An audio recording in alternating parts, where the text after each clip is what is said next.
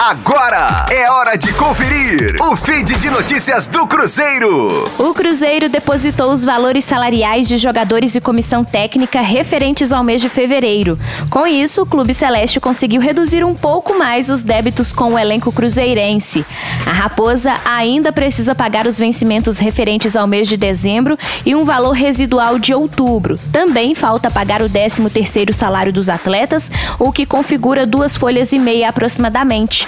Quanto à folha administrativa da Raposa, que englobam funcionários das sedes, atletas da base e do feminino, o Cruzeiro ainda precisa quitar a folha do 13º salário e os valores residuais de outros meses.